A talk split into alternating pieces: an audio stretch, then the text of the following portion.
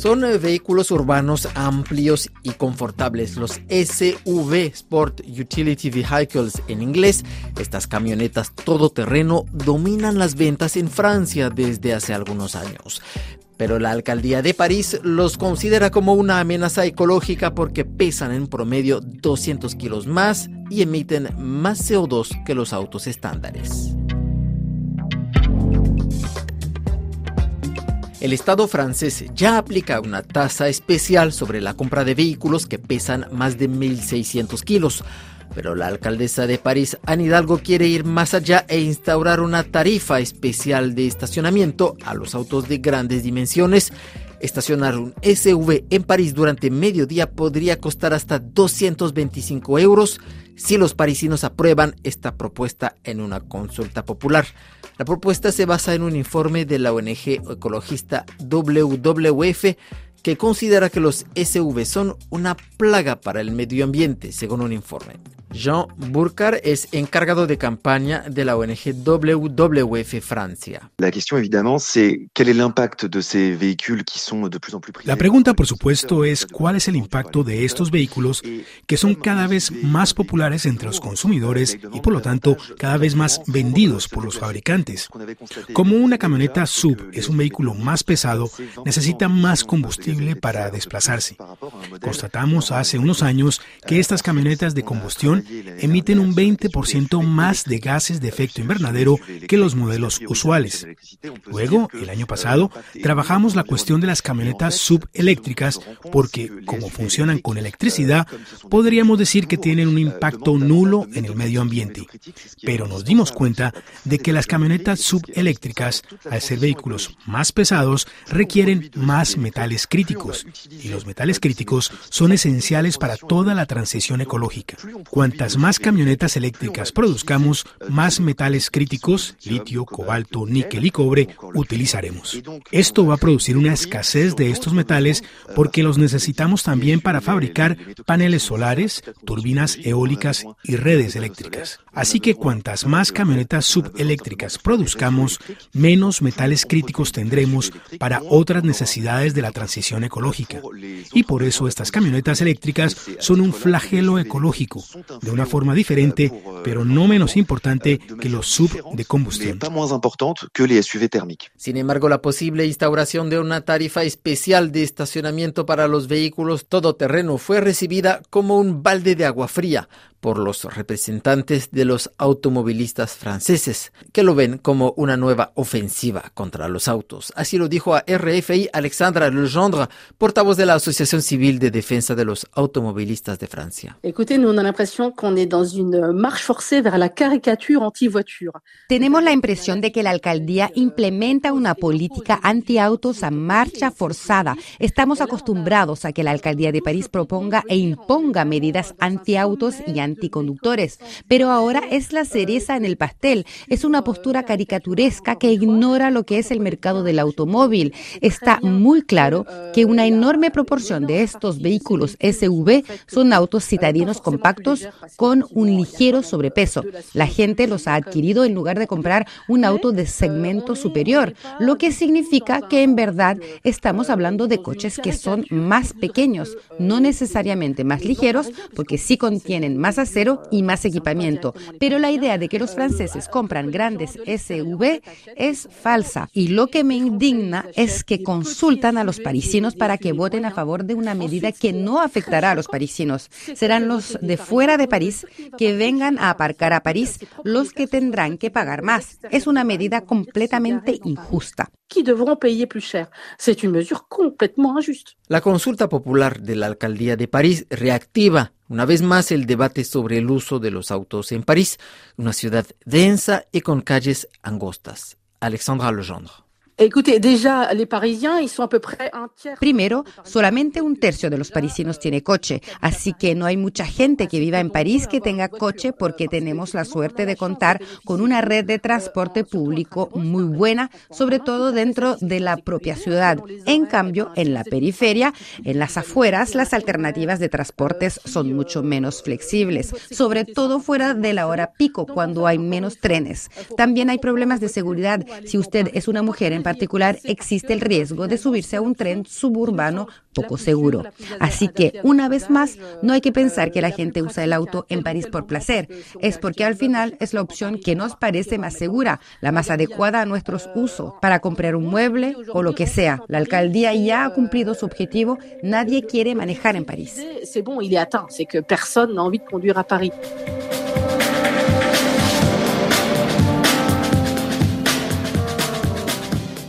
La ciudad de Lyon, en el este de Francia, ya ha instaurado este tipo de medidas. Entre más grande sea su vehículo, más caro le costará estacionarse. Pero ¿funciona este tipo de medidas disuasorias? Fue la pregunta que le hicimos a Frédéric Heran, economista, especialista en temas de movilidad y profesor emérito de la Universidad de Lille. Todavía no tenemos información sobre la eficacia de las medidas adoptadas en León. Es demasiado pronto para saberlo, pero es probable que sea eficaz, porque cuando las autoridades golpean a la gente a nivel financiero, es eficaz. Es posible que quienes poseen todoterrenos no puedan deshacerse de los SUV de la noche a la mañana, pero poco a poco debería actuar como elemento disuasorio del uso de estos vehículos en ciudad. La alcaldesa de París, Anne Hidalgo, que dirige la capital francesa con una coalición de izquierda y ecologistas, afirmó que en 10 años el tráfico vehicular ha caído en un 40% una tendencia que confirma el economista Frédéric Heran, pero que ya se había iniciado en los años 90 con la implementación de una serie de medidas para reducir el espacio dedicado a los autos. 2001 corresponde a la fecha en que los socialistas asumieron la alcaldía, pero esta política data de antes. La izquierda ha estado en el poder en París desde 2001, pero no fue la izquierda la que introdujo esta política de pacificación del tráfico, reducción del tráfico y reducción de la velocidad. Fue la derecha, durante el mandato del alcalde Jean Tibery, entre 1995 y 2001, que inició esta política, que presenta exactamente los mismos argumentos que la izquierda más tarde, a saber, la reducción del tráfico de automóviles en la ciudad, porque causa demasiadas molestias. Causa contaminación, ruido, accidentes y consumo de espacio en una ciudad muy densa, la ciudad más densa de Europa, París. Es necesario, por tanto, reducir el tráfico de automóviles. Entre 1992 y 2022, el tráfico de automóviles en la ciudad disminuyó un 60%. Y efectivamente esta tendencia es notable, las ciclovías se han multiplicado en París y la famosa calle Rivoli, eje principal del centro de la capital francesa, es ahora una calle tranquila, reservada a los transportes públicos y a las bicicletas. La reducción drástica del número de coches se logró gracias a una serie de medidas aplicadas en varias ciudades francesas. Son esencialmente las políticas públicas las que han hecho posible esta reducción. La receta es universal. Se trata de reducir el espacio dedicado a los coches, suprimiendo carriles de circulación o de estacionamiento para crear otras instalaciones. Por ejemplo, carriles reservados a los autobuses, carriles bici, aceras más anchas, plantaciones. Cuando se reorienta el espacio de los coches hacia otros usos, pues se reduce el tráfico de autos. Pero hay otras medidas posibles. También está la reducción de la velocidad, con la generalización de las zonas limitadas a 30 kilómetros y penalizando a la gente que anda demasiado rápido. La ciudad de París, entre 1992 y 2022, redujo el límite de velocidad en casi 21 kilómetros por hora. La velocidad media en París en 1992 era de 21 kilómetros por hora. Ahora es de 12,6 kilómetros. Por eso, cada vez es más interesante andar en bici por París que en coche, sobre todo a la hora pico.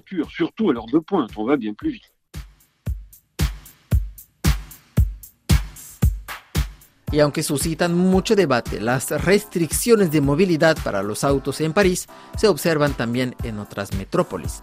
Londres instauró, por ejemplo, un peaje urbano en 2005. Frédéric Heran, economista. En París se observa la misma tendencia que en las grandes ciudades europeas como Londres, Bruselas, Berlín. En todas partes es el mismo fenómeno. Es decir, nos damos cuenta de que las ciudades, en las grandes y densas ciudades, el tráfico de coches es una molestia tal que hay que reducirlo. Y así, en todas partes, observamos la misma política. E incluso puedo decir que es un fenómeno propio de todas las grandes ciudades occidentales. Vemos lo mismo en Estados Unidos. En las grandes ciudades de América Latina, de México a Sao Paulo o Buenos Aires, también han empezado a introducir políticas de reducción del tráfico vehicular, un poco más tarde que las otras grandes ciudades occidentales, pero lo hacen. Por ejemplo, las ciudades de Sudamérica han inventado los servicios de buses urbanos más eficientes de alto nivel de servicio. Estas ciudades tienen ideas y lecciones que enseñarnos. En Bogotá, por ejemplo, se aprovechó el espacio en los grandes ejes que cruzan la ciudad, así que aprovecharon para construir un sistema como el Transmilenio. Es un sistema extremadamente eficiente, lo que no quiere decir que no debamos construir un metro. Bogotá está en proceso de construirlo. Es incluso más eficiente que el Transmilenio, pero Transmilenio ya es extremadamente eficiente y de un costo inmejorable. Y para reducir aún más la contaminación y el ruido generado por los autos, la alcaldía de París prevé otras medidas como reducir de 70 a 50 kilómetros por hora la velocidad máxima en el anillo periférico, así como prohibir la entrada de vehículos con motores térmicos en París en 2030. La ONG WWF pide a la alcaldía ir incluso más allá. Jean Burkard, encargado de campaña de WWF en Francia. Lo que propone París es lo que hace ya Lyon. Es una tasa de aparcamiento más elevada para los propietarios de estas camionetas eléctricas. Sin embargo, el impuesto que propone la alcaldía solo afectará a los visitantes, no a los residentes parisinos. Así que usted podría decir que es normal no enviar esta mala señal a los residentes de París y que la ciudad de París está haciendo su parte protegiendo a sus residentes. Pero nosotros planteamos esta pregunta realista. ¿Por qué no imponerles también esta tarifa especial? Es algo que podríamos pedir que se estudiara.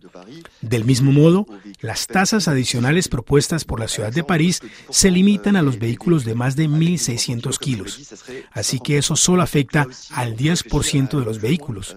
A partir de 1.300 kilos, alcanzaríamos el 50% de los vehículos. Así que también en este caso, podríamos pensar en ir más lejos con esta tarificación adicional. Lo interesante de la iniciativa de la ciudad de París es llevar a cabo una votación sobre el tema y luego organizar un debate. Con este debate ponemos punto final a esta edición de Vida en el Planeta. Consulten más noticias sobre el medio ambiente en nuestra página web rfimundo.com sección Medio Ambiente.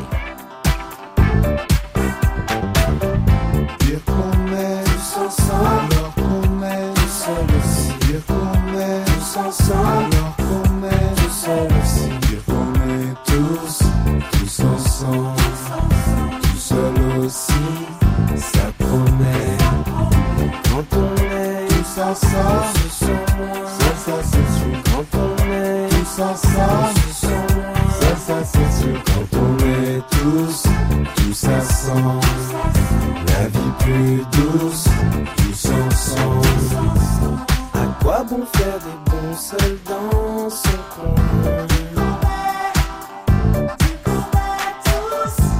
À quoi bon tout seul alors qu'on est plein?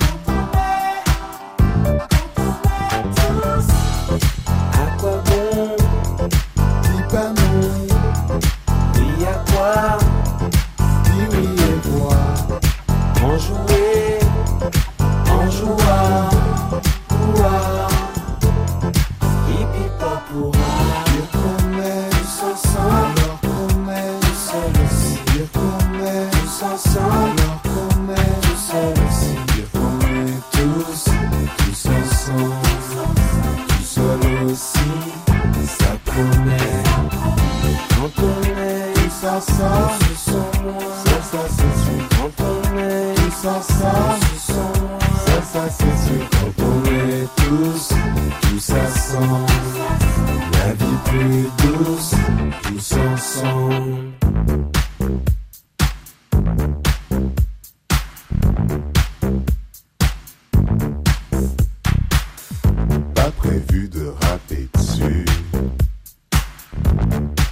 aurait pu m'en empêcher.